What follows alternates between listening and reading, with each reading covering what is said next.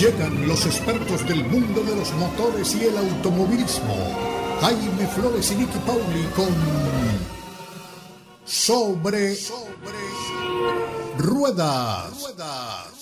Sobre Ruedas es una presentación de Unánimo Deporte, el poder del deporte y la cultura latina.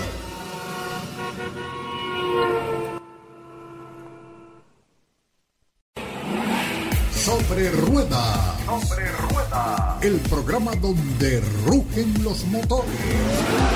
Todo bajo la lupa especializada de Jaime Flores y Nicky Paul. Con todo el análisis sobre el automovilismo en el mundo y la industria automotriz. Unánimo Deportes presenta Sobre Rueda. Sobre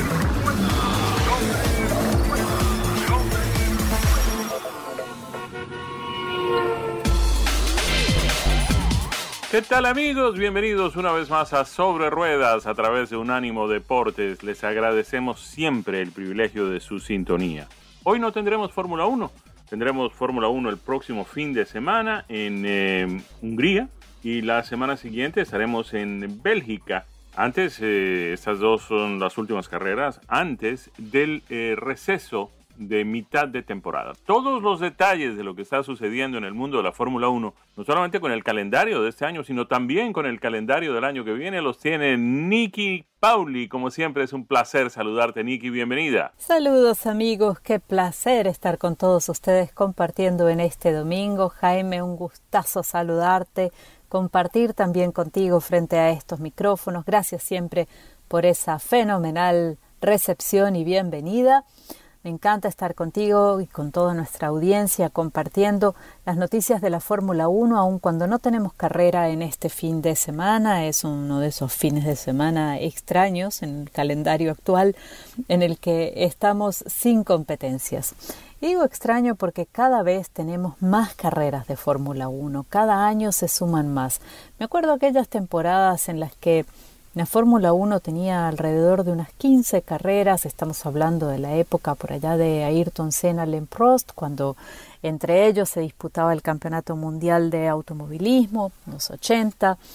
Me acuerdo incluso antes de calendarios todavía más cortos, me acuerdo de cambios en calendarios de la Fórmula 1 en los que la Fórmula 1 empezaba eh, a inicios de año, en el mes de enero, Ahora arrancamos desde marzo, así que el calendario de la Fórmula 1 ha evolucionado muchísimo desde sus inicios, por supuesto, hasta el presente. Es un campeonato que ha crecido tremendamente y el interés a nivel mundial de la Fórmula 1 crece cada año un poco más. Y particularmente me atrevería a decir que ha tenido como grandes etapas, la etapa por supuesto de crecimiento, de consolidación, donde Em, las carreras se disputaban pero no se transmitían por televisión. Estamos hablando de los 50, los 60, donde quizás algún gran premio se podía ver en la televisión local, pero más de ahí no mayormente no pasaba.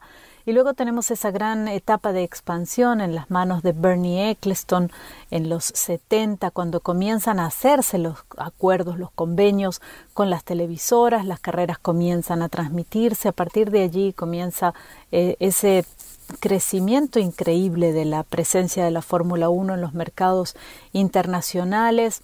Eh, luego viene también la incursión de, más patrocinadores que se dan cuenta del valor que tiene esto, sobre todo patrocinios, patrocinios eh, globales, marcas que querían estar en diferentes mercados con apenas una inversión y la Fórmula 1 les permitía esto. Eh, esas marcas invertían en el patrocinio de un equipo, por ejemplo, o en una valla publicitaria en un circuito, si era un patrocinio local, y eh, esas ah, imágenes llegaban a millones de personas al mismo tiempo en distintos mercados en el mundo y estas marcas que tenían presencia global pues con una sola inversión publicitaria lograban tener mayor alcance. Eso le dio un impulso increíble a la Fórmula 1, estamos hablando ya de los 70s, los 80s, eh, y luego el, ingreso también de las grandes marcas de automovilismo en la categoría, pues impulsa todavía un poco más. Y ahí estamos hablando de la época de Bernie Eccleston, cuando empezamos a crecer. Empiezan a crecer a 15, 16, 17, 18, 20 carreras en el año. Llega la época de Liberty Media, el nuevo dueño de los derechos comerciales, a quien Bernie Eccleston los vendió, y Liberty Media es eh, la actual dueña de esos derechos comerciales, pero no podemos olvidarnos también de que es eh, una empresa eh, muy diversificada, pero también muy diversificada dentro del área de la promoción de espectáculos, creación, promoción de espectáculos. Y la Fórmula 1 es en sí misma un gran espectáculo, el gran circo de la velocidad, el pináculo de la tecnología automotriz a nivel mundial. Y cada vez más, eh, a raíz de algunos de los acuerdos que ha hecho la gente de Liberty Media y de las movidas estratégicas que han hecho para promover la categoría y para atraer nuevos públicos, como por ejemplo Drive to Survive, que es una, eh, digamos, un, una docuserie que se transmite a través de Netflix con un fuerte componente de realidad, pero también con algún poquito de ficción eh, para crear más emoción y más interés eh, esto ha llegado a nuevos públicos y ha traído muchísima gente, ha despertado el interés de nuevos patrocinadores, ha, despertado el interés un poco dormido quizás de algunas marcas em, de la industria automotriz que ahora aspiran y esperan ingresar a la Fórmula 1 en los años por venir. Se está hablando de la posibilidad de que haya un eh, onceavo equipo, un equipo número 11, hay 10 en la Fórmula 1, cada uno con cada escudería con dos vehículos, así que se está abriendo la posibilidad a la que está aspirando, por ejemplo, eh, el conglomerado eh, automotriz de Andretti con la gente de Cadillac de la misma mano. Se habla también eh, de otras marcas que, que, quieren entrar en la Fórmula 1, así que todo esto genera que haya más interés en diferentes países. Los países también han visto, eh, los distintos mercados han visto el potencial de la Fórmula 1 para promover el turismo, para generar empleo directo e indirecto en cada uno de los grandes premios. Así que eh, esto lleva a que la Fórmula 1 se plantee y cada vez con, más insistencia eh, incrementar el número de grandes premios que tiene por temporada. Apenas la semana pasada mencionábamos que se había publicado el eh, calendario para el 2024, el calendario que se pretende que sea para el 2024 y que deberá ser ratificado a finales de este año por la Comisión Deportiva de la Federación Internacional de Automovilismo y la misma Fórmula 1. Pero cuando hablamos de 24 grandes premios para un circus internacional como es este, se habla de una logística y de una inversión muy grande. Y no toda la gente está tan a bordo de que haya 24 grandes premios, si bien es cierto que los equipos en líneas generales ven el valor de tener mayor número de carreras y el valor financiero de que haya mayor número de carreras. ¿Y esto por qué? ¿Cómo se traduce esto del valor financiero de las carreras? ¿Y a qué me refiero con esto? Me refiero a que el campeonato de constructores, y es algo que también hemos mencionado aquí en el pasado, eh, ese campeonato es el que por punto otorga una cantidad de dinero a la escudería que ha sumado ese punto. Digamos, ustedes son los dueños del equipo Red Bull y este equipo es el campeón mundial eh, de constructores, es el que mayor puntos ha sumado en el campeonato de constructores, cada uno de sus puntos vale un dinero eh, que termina traduciéndose generalmente entre 500 y 600 millones de dólares al final de una temporada. A esto luego habrá que descontarle el fee que le van a cobrar a usted, señor dueño de Red Bull, por inscribirse en la próxima temporada y presentarse con sus dos autos, pero aún así sigue siendo una ganancia. Si a esto sumamos que a mayor cantidad de carreras contratos de patrocinio para publicidad en los autos y en los uniformes de los pilotos, por ejemplo, eh, que tienen más presencia, en vez de hacer un contrato por 10 carreras, hacemos un contrato por 24, yo en vez de cobrar por 10 carreras de presencia en el vehículo a un patrocinador X, le cobro por 24 carreras, por supuesto estoy teniendo mayor ganancia y mi negocio está redituando mayor ganancia. También es cierto que se multiplican los gastos porque hay que llevar más personal a más carreras o hay que viajar más o hay que calcular más logística, más hoteles, eh, más viajes en avión, más comidas para el personal que está trabajando en cada gran premio. Más van a cobrar los pilotos también, los mecánicos, los ingenieros. Así que todo esto entra en ese juego, pero definitivamente sigue siendo un gran negocio para la mayoría y la mayoría de los equipos lo ven con muchísima claridad. No nos olvidemos tampoco que los números, y por eso no se los estoy dando, los números de la Fórmula 1 son números que se mantienen bajo siete llaves, es muy poco lo que sabemos. Tenemos algunos cálculos, por supuesto, y por eso me refería yo a entre 500 y 600 millones de dólares y lo que pudiera costar cada punto, pero no hay una, si bien es cierto que hay una claridad dentro del manejo de lo que es la categoría, no hay una transparencia hacia afuera que nosotros tengamos toda esa información. Entonces, se habla de 24 carreras para el próximo año, se habla de eh, Monza está invirtiendo, por ejemplo, eh, el Gran Premio de Italia está invirtiendo 23 eh, millones de euros Em, en remodelar y adecuar el trazado a las nuevas exigencias de la Fórmula 1. Esto es porque ellos saben que viene la renovación y que hay otros mercados que están interesados. Entonces, si no podemos crecer más allá de las 24 carreras, porque es muy complejo trasladar este circus de un lugar al otro del planeta de forma constante, em, o porque tiene un peso muy fuerte en la gente que trabaja dentro de la Fórmula 1, habrá que quitar alguna carrera para poder sumar un nuevo gran premio que seguramente estará dispuesto a dar mayor cantidad de plata y que ofrecerá el oro y el moro, como dicen, para poder quedarse con esa fecha.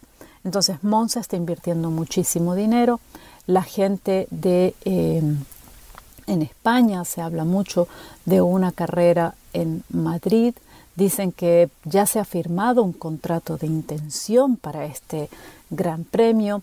Eh, el presidente Macron en Francia ha dicho que quiere recuperar el Gran Premio de Francia, que se pongan a trabajar para lograrlo.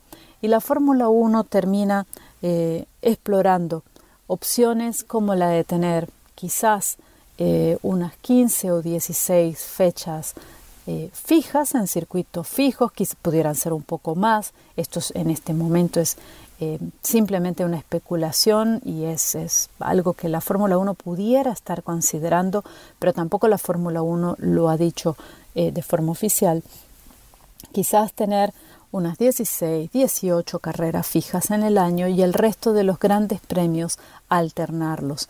Esto es, un año, por ejemplo, se correría en un circuito, al año siguiente se correría en otro. En el caso, por ejemplo, de España, que pudiera acabar teniendo una carrera en Madrid y una carrera en Barcelona, si esto de Madrid se concretase, pudieran tener un año una carrera en Barcelona, al año siguiente en Madrid y así alternarse em, año tras año. Y esto daría la posibilidad de llegar a mayor número de mercados manteniendo un límite de 24 grandes premios, que parece el acuerdo en el que están la mayoría de las escuderías y de los pilotos.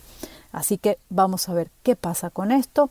Ese um, poderoso caballero es don dinero, ya nos enteraremos a dónde, hacia dónde va la Fórmula 1 y qué calendarios nos traen en el futuro. ¿Se podrá convertir esto en una categoría NASCAR con tantas carreras por año? No lo creo. NASCAR sucede en Estados Unidos, es un territorio único en el que se trasladan los equipos de un lado al otro. La Fórmula 1 viaja intercontinental y esto pone un peso muy grande en la logística y en los costos, por supuesto, en los costos a nivel personal para cada uno de los individuos que trabajan en la categoría y a nivel de costo dinero para todo lo que hay que eh, mover de un lado al otro. Así que eh, habrá, nos tocará esperar de momento. No sé qué a ustedes, a ustedes cuántas carreras les gustaría tener en el año, pero bueno, ahí les dejo la pregunta. ¿Cuántas carreras quieren tener ustedes de Fórmula 1 por año?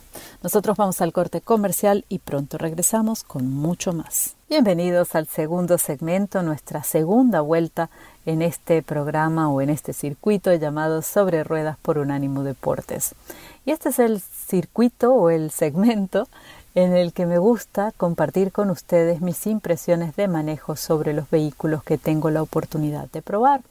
Y estos vehículos generalmente pasan conmigo unos 7, 8 días, en alguna rara ocasión un par de semanas, y podemos conocernos en el día a día, haciendo las cosas pues que hace regularmente uno, ir con la familia a algún lugar, eh, trasladarse de casa al trabajo, dar la vuelta de las compras, ir a hacer ejercicio, algún paseo de fin de semana también. en alguna ocasión un poco más especial tengo la posibilidad de hacer viajes largos, pero en líneas generales es una prueba que a mí me gusta mucho porque es la prueba del día a día, es la utilidad, la confiabilidad de un vehículo en, nuestra, en nuestras rutinas eh, y saber si el vehículo realmente funciona bien para nosotros. ¿no? Hay un vehículo realmente para, no solo para cada presupuesto, eso es obvio, pero también hay un vehículo para cada estilo de vida. No todos los vehículos, aunque nos encanten, se ajustan a nuestro estilo de vida. Por eso, eh, esta semana, en estos, en estos últimos días, eh, cuando me trajeron un SUV que se ajusta muy bien a mi estilo de vida, a mis necesidades, pues lo he disfrutado plenamente. Y quiero presentárselo a todos ustedes. Eh, hacía varios años que no lo tenía conmigo en casa. De hecho, la última vez que estuvo de visita fue en el 2015, para que tengan ustedes una idea, de modo eh, que me he encontrado con un vehículo para mí prácticamente nuevo. Y además estamos hablando de que es un vehículo totalmente nuevo porque ha sido completamente rediseñado. ¿A qué vehículo me refiero? Al nuevo Chevrolet Trax 2024. Es un SUV que fue introducido en el mercado estadounidense precisamente en 2015, cuando lo tuve anteriormente para la prueba, y que en esta versión del 2024 viene totalmente renovado con 11 pulgadas más eh, de largo, 2 pulgadas más de ancho y unas 300 libras más ligero, con mayor potencia, con una cabina más refinada y con más tecnología a bordo. Si me preguntan, ahora tiene un look más juvenil, más actual, más fresco. Es ideal para un consumidor que busque ese balance entre lo práctico de un vehículo compacto y lo versátil de un SUV. El motor del Chevrolet Trax 2024 es un Ecotex 1.2 litros turbocargado, tres cilindros en línea. El anterior eran cuatro cilindros, a ese motor lo reemplaza este tres cilindros, que entrega 137 eh, caballos de fuerza y 162 libras por pie de torque.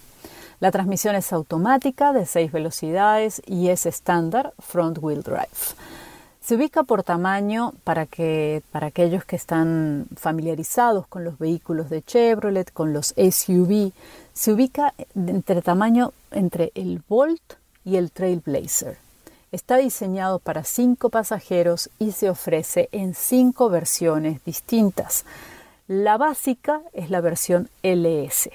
Luego tenemos las intermedias, que son la 1RS, la LT la 2RS y el Active, que es el tope de gama o el modelo eh, que viene con mayor cantidad de em, elementos y de aditamentos. Este fue precisamente el que me entregaron para la prueba. Así que parte de mis recomendaciones y de mis comentarios, tenganlo presente, están basados en el modelo Active del Chevrolet Trax. El modelo Active tiene un diseño llamémosle monocromático.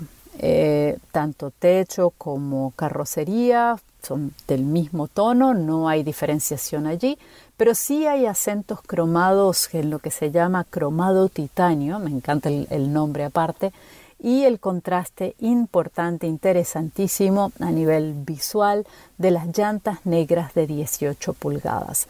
En el caso de mi vehículo de prueba, les estoy contando, tenía un color que es como un amarillo dorado, ocre, un tono realmente muy interesante que con estos detalles cromados y con estos neumáticos, bueno, estas llantas, perdón, eh, de color negro, se veía realmente impactante.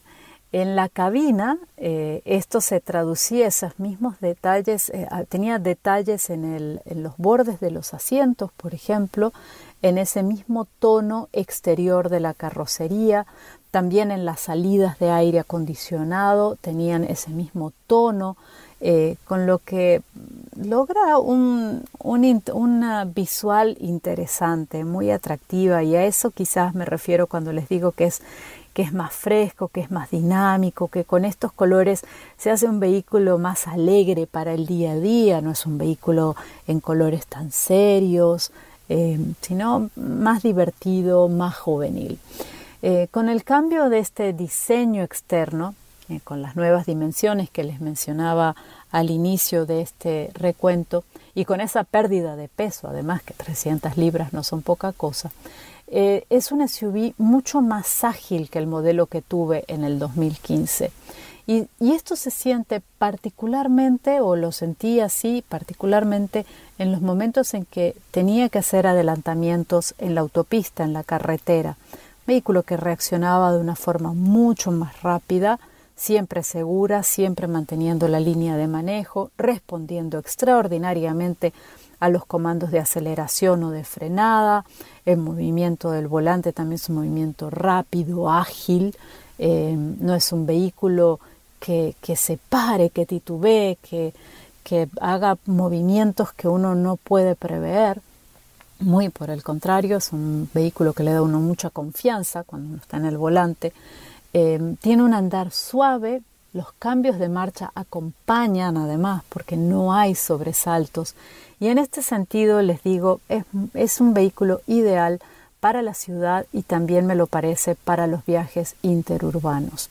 Cuenta con un sistema de cancelación activo para ruidos y esto contribuye a que tengamos una cabina muy silenciosa, no siempre en este nivel o en este segmento de SUVs podemos contar con ese sistema de cancelación de sonidos eh, y con una cabina silenciosa, así que es algo que se agradece. Y el tamaño y la altura de este vehículo nos ofrecen varios beneficios porque en respecto al tamaño es un vehículo fácil de estacionar y además por la altura eh, nos brinda una muy buena visibilidad. A esto le sumaría algo que en lo personal eh, cuenta, es importante para mí y quizás para ustedes, que tiene un muy buen ángulo de giro y que la suspensión absorbe muy bien las irregularidades del camino. No estamos hablando de un vehículo tope de gama, pero estamos hablando de un vehículo que dentro de su segmento ha incorporado elementos para hacerlo muy cómodo y muy amable en el día a día. El espacio es generoso en ambas filas de asientos. En el modelo anterior, cuya base era 6 pulgadas más corto, la historia, la historia era otra.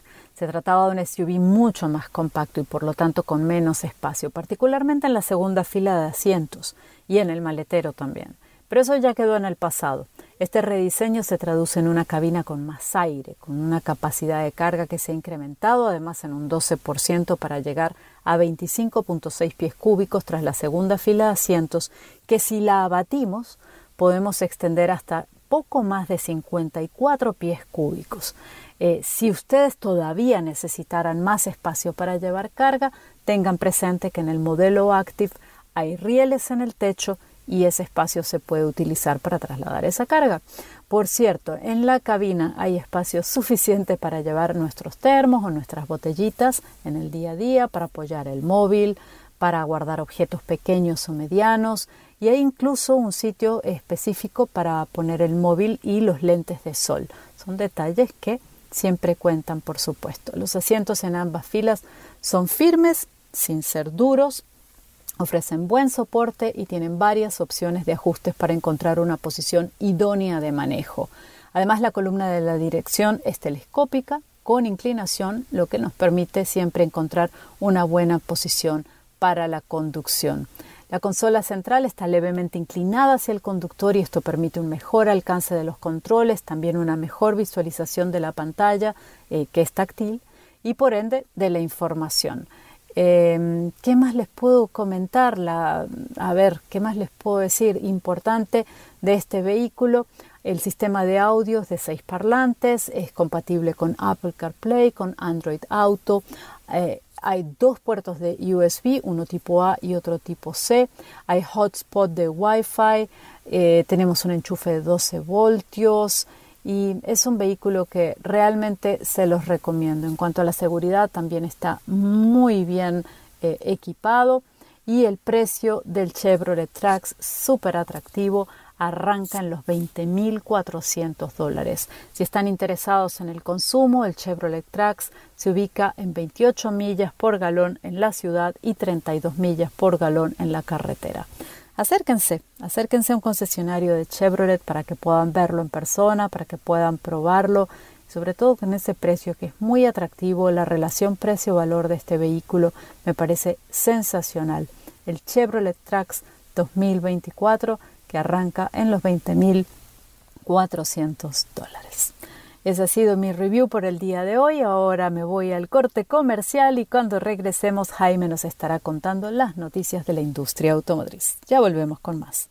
Aquí estamos de nuevo con ustedes para otro segmento en nuestra edición de hoy de Sobre Ruedas a través de Unánimo Deportes. Y seguramente, pues, muchos de ustedes lo habrán notado, obviamente a quienes han tenido, a quienes les ha tocado, pues, ir a un eh, taller de mecánica Mm, hacer una reparación de su vehículo, bien sea una reparación mecánica, electrónica o una reparación después de un accidente, pues todos hemos notado que los precios, los costos de esas reparaciones, la entrada de un vehículo a un taller cuesta hoy mucho más de lo que costaba no hace mucho tiempo. Eso tiene que ver con una serie de factores, obviamente. El que tiene más incidencia directa es el tema de la inflación. La inflación de alguna manera pues eh, afecta a todo lo que significa gastar dinero, pagar por algún servicio, por algún bien, por algún producto. Eh, y, y, obviamente, pues los servicios de mecánica no estarán exentos de todo esto. Pero también hay que incluir en las razones por las que las cosas están costando más en lo que tiene que ver con reparaciones de vehículos a las nuevas tecnologías. Las nuevas tecnologías implican precios más altos, implican entrenamiento más especializado por parte de los mecánicos y de los técnicos eh, requieren nuevas herramientas, requieren toda una serie eh, de especificaciones que hay que atender, que hay que mm, llevar a cabo y obviamente pues no todos los talleres están en condiciones de prestar ese tipo de servicios y tampoco todos los mecánicos están eh, debidamente entrenados, debidamente capacitados para prestar estos servicios. Eso sucede también obviamente en lo que tiene que ver con los servicios de la tonería y de pintura y de reparación de los vehículos. Quienes venimos de países de América Latina, em, notamos que en ese país, pues muchas de las reparaciones, la gran mayoría, la casi totalidad de las reparaciones consisten en simplemente cambiar partes. Eh, cuando se daña algo, cuando se afecta algo, simplemente pues se lleva a un taller y el taller ordena la pieza nueva, si es que no la tienen en inventario, en muchos casos las tienen en inventario, en muchos no, y con el paso del tiempo también esto de las entregas se ha vuelto muchísimo más rápido de lo que era hace algún tiempo. Había que ordenarla, esperar que la enviaran, en fin, todo lo demás. Hoy en día, pues hay centros de distribución muy cerca de las grandes ciudades, de manera que las piezas se tardan a veces menos de un día en llegar. Esto pues obviamente cuando no teníamos este tema de la crisis en la cadena de suministro, pero también esto se ha resuelto y hoy en día pues estamos casi de regreso a la normalidad en este sentido. De manera que pues llega uno al taller, el eh, mecánico especifica cuáles son las piezas que hay que mm, cambiar, las ordena, las cambia y el vehículo está de regreso en la calle muy rápidamente, a un costo mucho más elevado, obviamente, porque cambiar una pieza y traerla nueva es mucho más costoso que repararla. En otras épocas, cuando no había esa, y en otras latitudes también, cuando no había esa facilidad de comprar la pieza nueva y reemplazarla, pues no había otro remedio, no había más eh, solución para el problema que simplemente reparar la pieza dañada. Y así surgió pues la inventiva y la capacidad de una cantidad de mecánicos, de latoneros, de pintores, en fin, que mm, eran capaces de mm, reparar las piezas viejas, es decir, simplemente, mm, por decir algo, un caso de un guardabarro de un automóvil antes de comprar la pieza nueva y ponerla, puede ser cuando no había esa pieza y cuando no era fácil conseguirla, cuando había que pedirla a los Estados Unidos o Alemania o qué sé yo dónde, Japón para tenerla, pues simplemente el latonero la quitaba, la reparaba, manualmente, en la mayoría de los casos, la pintaban y la volvían a poner en su sitio, o la pintaban cuando ya estaba puesta en su sitio. Era otra gran habilidad. No había mm, muchas veces la facilidad de conseguir las pinturas genuinas, originales, de marca, etc. Entonces había unos personajes especializados que encontraban la manera de mezclar los diferentes colores de pintura y lograr ese tono exacto al que traía originalmente el vehículo. Aquí en los Estados Unidos obviamente eso no hace falta. Las pinturas están disponibles en los concesionarios, en las tiendas, con la especificación. Uno llega y pregunta por el eh, verde caipiriña, era un color que tenía Volkswagen que me encantaba, el verde caipiriña y ahí estaba el verde caipiriña en la lata listo para ser entregado. Valía mucho más de lo que valía pues una combinación de pinturas, pero era exactamente el tono que uno estaba buscando y era lo que uno quería para su vehículo. De manera que pues es así como funcionan las cosas hoy por hoy en los Estados Unidos. Se cambian las partes independientemente del precio que eso tenga, entre otras cosas porque en la mayoría de los casos mm, están cubiertas por la garantía del vehículo cuando se trata de cuestiones mecánicas o están cubiertas por el seguro del vehículo cuando se trata de temas de accidentes y todo lo demás, de manera que pues a muy pocas personas les importa exactamente cuánto es que va a costar esto porque más allá de lo que uno tiene que pagar como deducible en su póliza de seguros, quien realmente paga el precio de todo esto es obviamente la compañía aseguradora. Eh, otro tema que ha venido trayendo una incidencia muy grande en el aumento de los costos de las reparaciones, particularmente en los vehículos, es el que tiene que ver con las nuevas tecnologías, porque obviamente antes era mucho más fácil reemplazar ciertas cosas porque no eran equipos electrónicos, no había microprocesadores, no había computadores, no había todas estas cosas que hoy tenemos dentro de los vehículos. Mm, miren ustedes, son tantas que faltó que mm, hubiera una escasez de esos microprocesadores y se paró prácticamente la industria automotriz. Hubo la necesidad de cerrar líneas de producción de vehículos enteros, simplemente porque no había unas piecitas que eran pequeñísimas y que además eh, a la hora de la verdad no costaban mucho dinero tampoco. Pero fue necesario entonces parar prácticamente la industria automotriz como resultado de la falta de producción de esas piezas, de la escasez en el mercado de esas piezas. Pues bien, Hoy en día los eh, vehículos traen una cantidad enorme de cuestiones electrónicas, de equipos electrónicos, de dispositivos de diferentes eh, mm, formas, tamaños y costos, pero que de alguna manera inciden directamente y prácticamente controlan eh, las diferentes funciones de los vehículos, inclusive pues el, tema de los cinturones de seguridad, el tema de las bolsas de aire, el tema de los sistemas de navegación, todo dentro de un vehículo de alguna manera está conectado con un sistema electrónico que lo controla. Esto, cuando pues se daña, cuando tiene un eh, desperfecto, cuando mm, pues no funciona de la manera adecuada y hay que reemplazarlo, pues eleva también los costos de esas reparaciones. Cuando se produce un accidente que de alguna manera involucra piezas de esta categoría, eh, pues también el reemplazar estas piezas tiene unos costos mucho más elevados. Miren ustedes, el costo promedio de reparar carros que resultan afectados en accidentes ha aumentado 36% del año 2018 a esta parte. Mm, podría mm, simplemente eh, eh, llegar a 5 mil dólares la reparación promedio de un vehículo en un accidente, es decir, le dan a usted un golpe por la parte posterior de su vehículo y esa reparación podría llegar en promedio, de acuerdo con los cálculos, a 5 mil dólares antes de que termine este año. La compañía que se encarga de hacer estos, eh, mm, llevar estas estadísticas es una compañía que se conoce como Mitchell y su especialidad es proporcionar em, información y software a las compañías de seguros y a los negocios de reparación de vehículos. ¿Qué significa esto? Que estos costos hayan subido de esta manera. Pues lo primero es que el resultado inmediato va a ser un incremento en los costos de las pólizas de seguros de accidentes para nuestros vehículos. Ya estamos hablando de que esos, eh, esas primas de los seguros para automóviles han sufrido un aumento de 17% en los 12 meses que concluyeron el pasado mes de mayo. Es decir, ya estamos pagando primas de seguros más altas por los vehículos como resultado de que las reparaciones han incrementado sus precios. Y esto no tiene nada que ver con los concesionarios o con los talleres o con los mecánicos o con los técnicos. Esto tiene que ver directamente con los costos de esas reparaciones de vehículos. 17% han aumentado en em, los últimos 12 meses. Los nuevos vehículos utilitarios deportivos y los camiones ligeros, los pickups, em, pues ya están incluyendo un número significativo de versiones eléctricas en estos vehículos. Ya tenemos mm, versiones eléctricas, por ejemplo, los pickups tanto de Ford F-150 como de Silverado. Y estamos teniendo cada vez más eh, utilitarios deportivos. Tenemos ya los modelos de Rivian, tanto en pickups como en eh, utilitarios deportivos, que están en el mercado y son vehículos 100% eléctricos. Cuando estos vehículos sufren un accidente y estas piezas eléctricas se ven involucradas, pues obviamente los costos de las reparaciones pues también están mm, aumentando.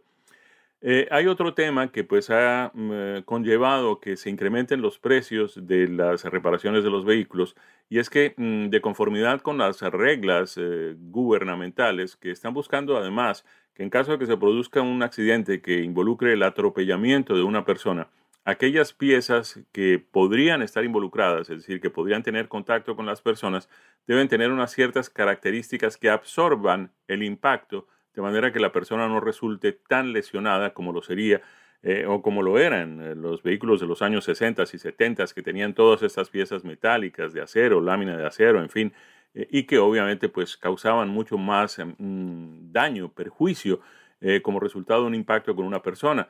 Hoy, como resultado de esas decisiones gubernamentales, estas piezas tienen que ser plásticas, estas piezas tienen que absorber la fuerza del impacto y, no lesionar a las personas. Esto obviamente eh, es muy bueno, es, exactamente lo que hay que hacer. Eh, tratar de que pues, los accidentes eh, terminen con menos perjuicio para las personas, aunque ese perjuicio pues, lo lleven los vehículos y obviamente el costo de las reparaciones aumente, de manera que esta también es una de las razones por las que mm, los mm, costos de las reparaciones de los vehículos vienen aumentando.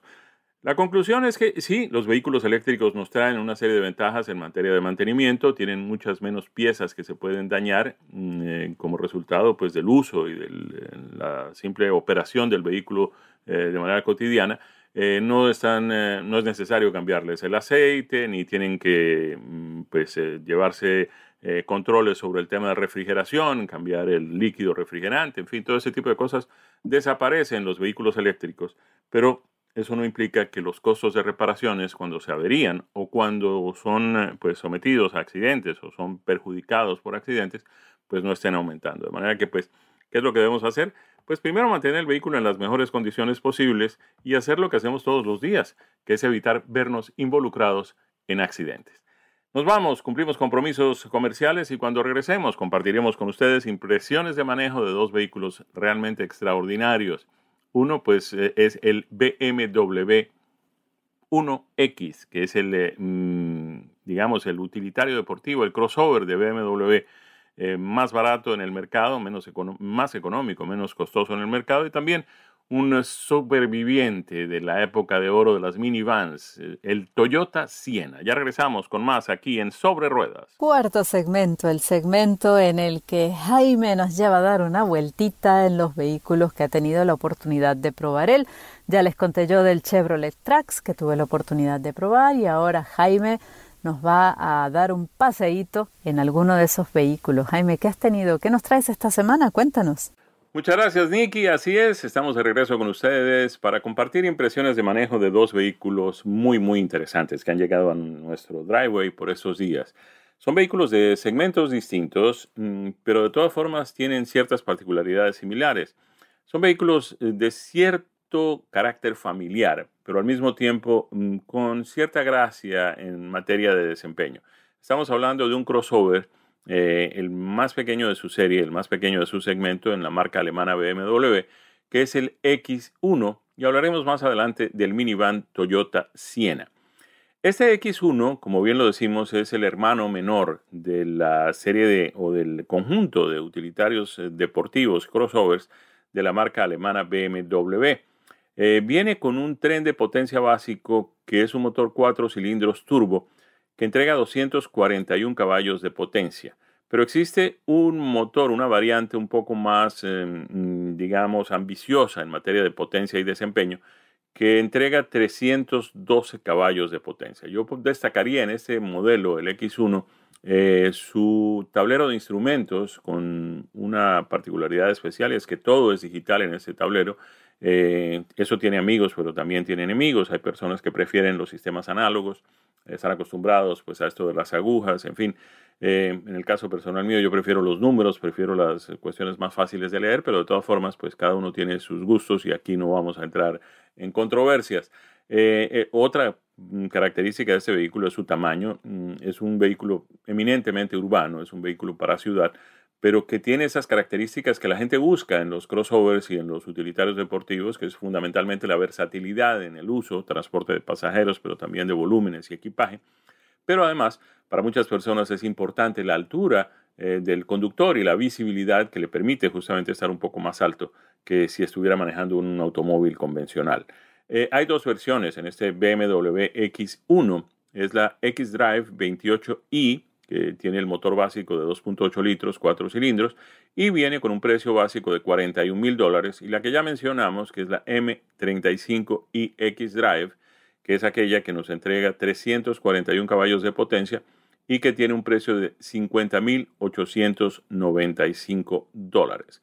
A ver, miremos un poco la aceleración en el modelo 28i, que es el básico, 0 a 60 millas en 5.4 segundos.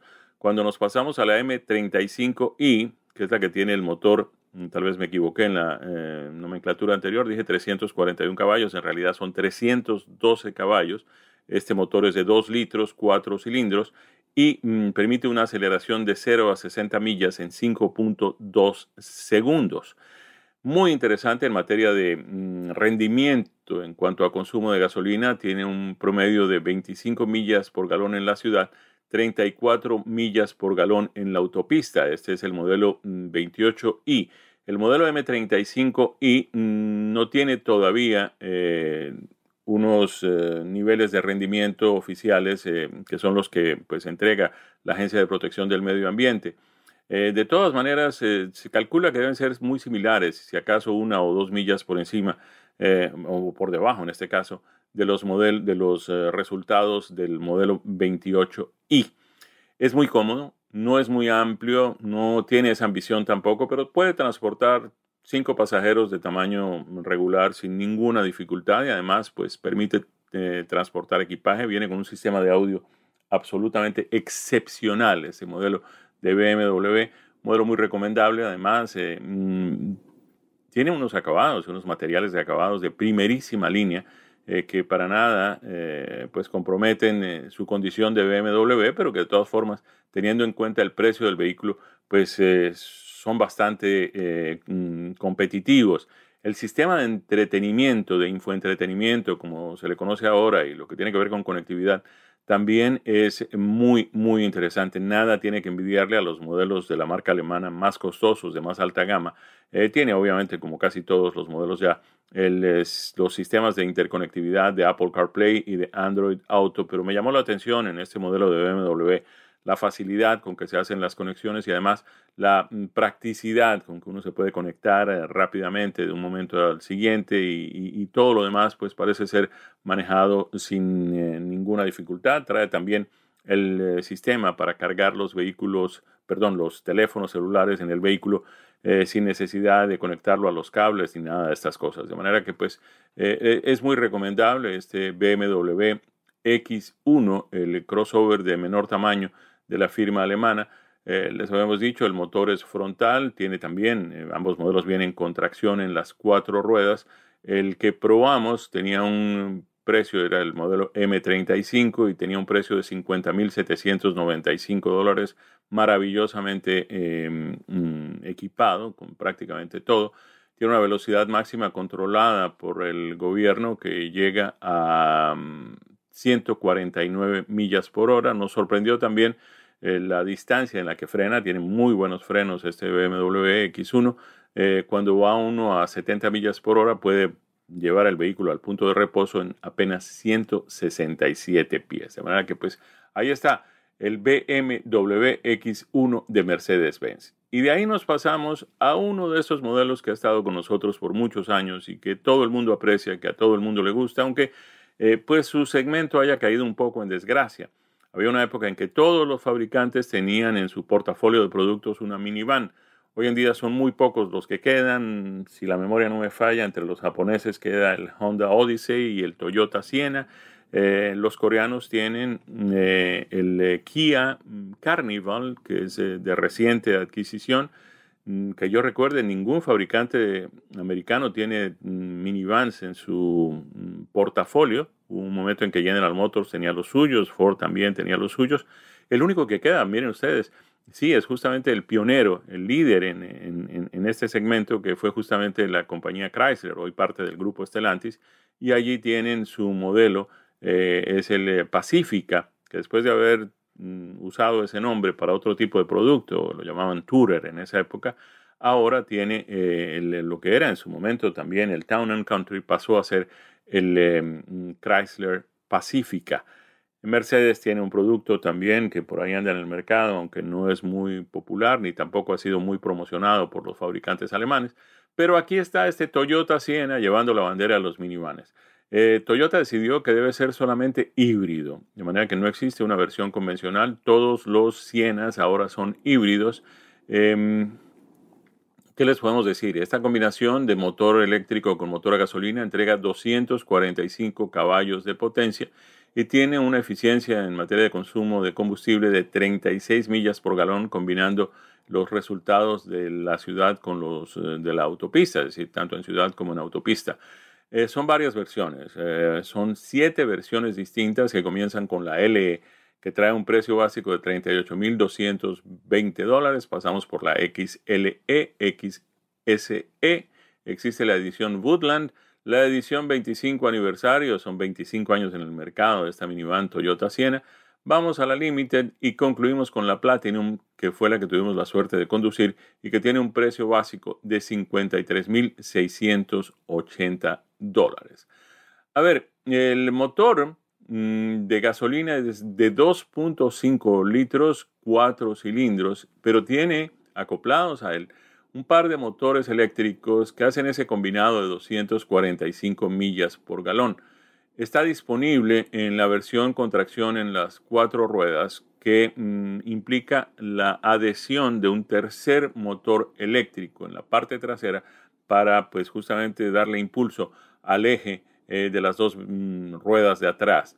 El eh, Siena tiene pues como su principal rival al Chrysler Pacifica híbrido que mm, trae solamente tracción en las ruedas delanteras, pero que tiene un motor eléctrico V6 y los dos motores eléctricos dan un combinado de 260 caballos de potencia, es decir, 15 caballos más que ese Toyota Siena del que estamos hablando. El em, Platinum que manejamos, la versión Platinum del Siena de Toyota, tenía motor en las cuatro ruedas eh, y pues aunque la aceleración no es muy, eh, digamos, emocionante, pues de todas maneras 7.5 litros, 5 segundos, 7.5 segundos para llegar de 0 a 60 millas es muy interesante, sobre todo cuando hablamos de una minivan. En lo que tiene que ver con el resto de las características, sigue teniendo esa amplitud maravillosa que ofrecen las minivans, esa ventaja eh, incomparable que ofrecen las puertas de correr que facilitan el acceso y la salida del vehículo, eh, sobre todo cuando se trata de niños o de personas mayores, tienen esa capacidad eh, que es eh, fenomenal, que, que, permite que, digamos, las personas puedan de alguna manera moverse dentro del vehículo. No es para que se estén moviendo cuando el vehículo va andando, en carretera, en cualquier cosa, pero cuando se trata, por ejemplo, de una madre teniendo que pues, ayudar a un niño pequeño en cualquier cosa, esa capacidad de moverse dentro del vehículo no tiene precio. Eh, es el vehículo perfecto para viajar largos tramos, largos trechos. También es el vehículo perfecto para las madres que llevan a sus hijos a las prácticas de fútbol y a los deportes, y en fin, a sus hijas al ballet y todas estas cosas. De manera que pues eh, e, es muy, muy, muy interesante desde todo punto de vista este vehículo, este tipo de vehículo, el minivan. En el caso de Toyota, pues les decíamos, viene solamente en versiones híbridas, ya no existe la versión con el motor convencional a gasolina, pero esto le da pues, eh, al vehículo la capacidad de tener más potencia sin necesidad de aumentar el consumo de combustible. De manera que pues ahí está, el minivan de Toyota, uno de los pocos que quedan, eh, tiene un sistema de infoentretenimiento magnífico también, además con la posibilidad de tener el radio satelital Sirius XM, el eh, sistema de audio para escuchar justamente este sistema Sirius XM tiene 12 bocinas, es un sistema JBL que viene opcional en las versiones XLE y XSE. Además, venía estándar en la versión Platinum que manejamos, como también viene estándar en la versión Platinum. La pantalla del sistema de infoentretenimiento es enorme, 11.6 pulgadas, de manera que pues no, tiene, no deja nada a desear este vehículo. Eh, en materia de garantía, tiene una garantía limitada de 36 millas. El tren de potencia está garantizado por 5 millas, 5 años, perdón, o 60 mil millas. Y los componentes híbridos están cubiertos por una garantía de 8 años o 100 mil millas. Viene además con el mantenimiento incluido por 2 años o 25 mil millas. Así llegamos al final de nuestro espacio del día de hoy. Les agradecemos a todos su sintonía y los invitamos a nombre de nuestro equipo, Daniel Forni en los controles y en la producción, y Nicky Pauli y este servidor Jaime Flores en los micrófonos, a que estén de nuevo con nosotros el próximo fin de semana. Que la pasen muy bien. Esto ha sido Sobre Ruedas, una presentación de Unánimo Deporte.